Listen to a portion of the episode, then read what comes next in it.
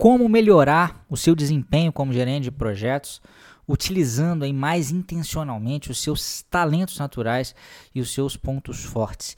Esse é um dos podcasts que eu estava mais ansioso para gravar, porque eu acho que ele traz uma ideia absolutamente revolucionária. Revolucionária no sentido de que muito pouca gente presta atenção para isso e é um fator de sucesso absurdamente é, importante, né?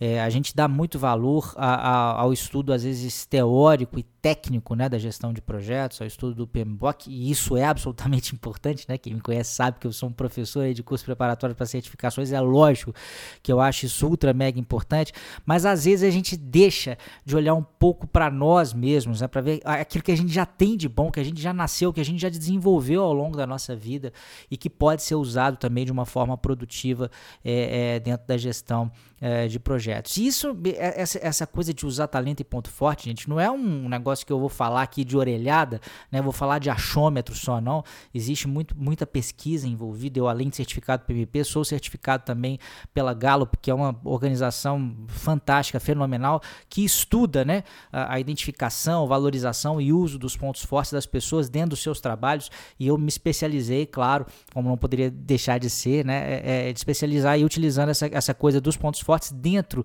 da, da função uh, de gerente de projetos. E eu queria falar de alguns exemplos práticos para vocês aqui, para não ficar falando só de, de, de, teoria e parecer uma coisa que é autoajuda barata, porque não é, né? Então é, é para isso eu vou até reservar dois episódios, né, desse, dessa nossa espécie de podcast aqui do, do, do Uma Dica por Dia, para falar a respeito desse assunto. É, então é claro, para a gente conseguir usar mais intencionalmente os nossos talentos naturais, a gente precisa de saber quais são esses talentos naturais. Eu vou falar mais a respeito de como você pode fazer isso numa palestra que vai acontecer na, na quinta-feira que vem, então já anota aí na sua agenda, né? É, no dia, deixa eu até ver que dia do mês que vai cair, no dia 6 de julho, a gente vai estar tá falando a respeito disso numa palestra gratuita. Eu vou passar o link para vocês aqui na semana que vem também, né? Mas assumindo, assuma que você já tem uma, uma boa visão aí dos seus talentos e pontos fortes, como é que isso pode te ajudar, né? Eu diria que de duas formas principais.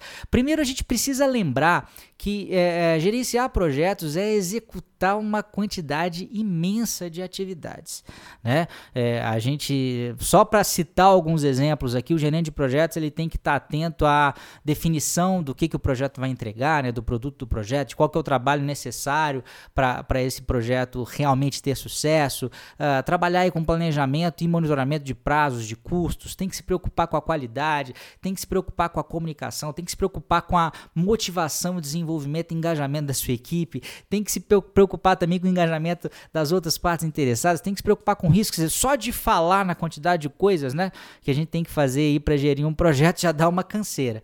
E é óbvio que não vai dar para um gerente de projetos fazer todas essas atividades é, uh, com o mesmo grau de intensidade. Ele vai ter que escolher aquelas que têm mais a ver com os talentos naturais e os pontos fortes dele. Então, essa é uma das formas, e eu vou dar mais exemplos a respeito dessa, dessa forma amanhã, tá? Hoje eu queria falar de uma outra maneira. O que, o, o que é o outro jeito que a gente tem também de utilizar os nossos pontos fortes e os nossos talentos? Cada uma dessas atividades, e vamos pegar aqui um exemplo específico da atividade, por exemplo, de influenciar né, de se relacionar e de influenciar uma parte interessada importante. Talvez uma das partes interessadas mais importantes de um projeto seja o cliente daquele projeto, né? É, e aí o exemplo que eu vou citar aqui, que é o um exemplo real de uma pessoa que trabalhou comigo diretamente é, é, e eu ajudei ela a, a, a, utilizar esses pontos fortes mais intencionalmente. Ela era uma gerente de sistemas que tinha que, que trabalhar tanto gerenciando projetos referentes a esse sistema, mas também tinha uma equipe para dar suporte em relação a esse sistema. Né? E nesses projetos, claro, existiam uh, clientes importantes que ela tinha que atender, eram projetos internos, mas é uma grande multinacional, então ela, é, ela tinha clientes que eram de fora do Brasil, ela tinha, tinha clientes que eram diretores importantes aqui, gente de, de, de cargo realmente graduado aqui no Brasil, e ela tinha que, de alguma maneira, uh, uh, lidar com essas pessoas, fazer com que elas ficassem engajadas e influenciar essas pessoas também no dia a dia. E, e, e, quais que são formas diferentes de fazer isso, né? Primeiro vou falar de coisas que ela não usava, essa pessoa. É, você pode, por exemplo, influenciar é, uma parte interessada a partir de um conhecimento muito forte a respeito do produto que você está entregando, por exemplo.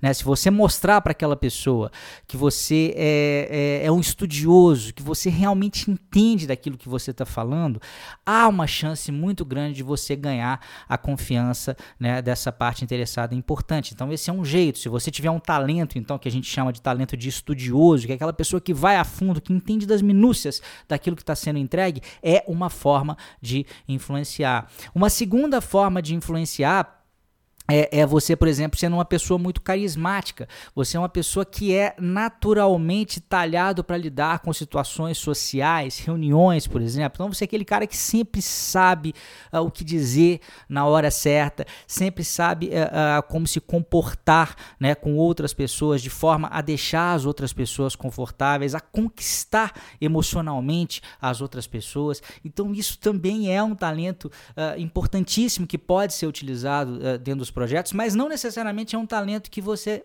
tenha. E não necessariamente se você não tiver, você tem que ficar triste. Não adianta você querer forçar a barra. Não adianta você querer forçar ser uma pessoa carismática se você não é. Porque de repente você não tem esse talento do carisma tão arraigado, mas você tem outro. Você pode ser, por exemplo, uma pessoa estudiosa, como eu citei.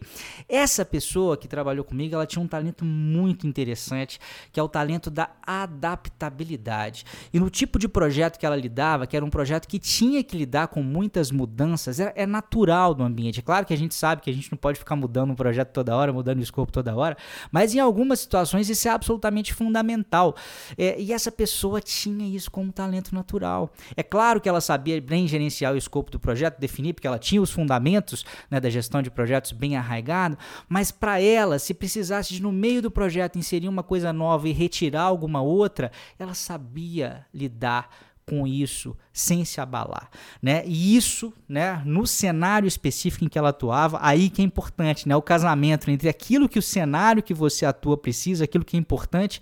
Então era importante que, que uma pessoa tivesse, tivesse adaptabilidade e ela tinha isso, estava no sangue. E dessa forma, as pessoas que trabalhavam com ela adoravam o desempenho, porque era, era aquilo exatamente que a empresa precisava. Então repare, ela não fingia ser uma pessoa carismática, ela não fingia ser uma pessoa estudiosa, que foi o que eu disse, é, num outro exemplo aqui, ela não fingia ser uma pessoa visionária, ela não fingia ser uma pessoa estratégica, ela tinha, é claro que a gente não tem só um talento, né? Mas eu quero ressaltar, ela tinha a adaptabilidade como algo muito forte. E você também tem os seus talentos naturais, que são coisas que nasceram com você e foram desenvolvidas ao longo do tempo, né? Algumas se transformaram em pontos fortes. Eu vou estar tá falando tudo a respeito disso aí lá no dia 6 de julho, na próxima quinta-feira.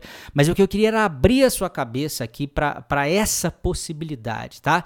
Que desempenho uh, não é só estudar técnica de influência, não é só estudar técnica de gerenciamento de equipe, não é só estudar técnica de gerenciamento de projetos, mas também entender o que você já tem de bom e dentro daquelas atividades que tem que ser executadas dentro do gerenciamento de um projeto, você saber usar o que você tem de bom na hora certa, tá? Essa é uma das formas, existem várias outras. Amanhã eu vou falar de uma outra forma, que é justamente dentro do universo das atividades que um gerente de projetos tem que fazer, saber quais daque daquelas você vai dar mais atenção, quais daquelas eventualmente você vai delegar, você vai formar parcerias com outra pessoa para garantir um resultado que seja realmente extraordinário. Eu fiquei muito feliz de gravar hoje esse podcast, que era um assunto que eu já queria falar há muito tempo, e eu espero que essa mensagem ela bata fundo dentro de você, porque é o que eu estou dizendo.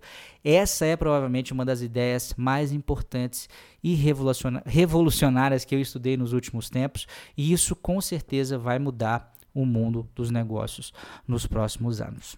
Um grande abraço e até amanhã com a segunda parte desse tema tão importante. Tchau, tchau.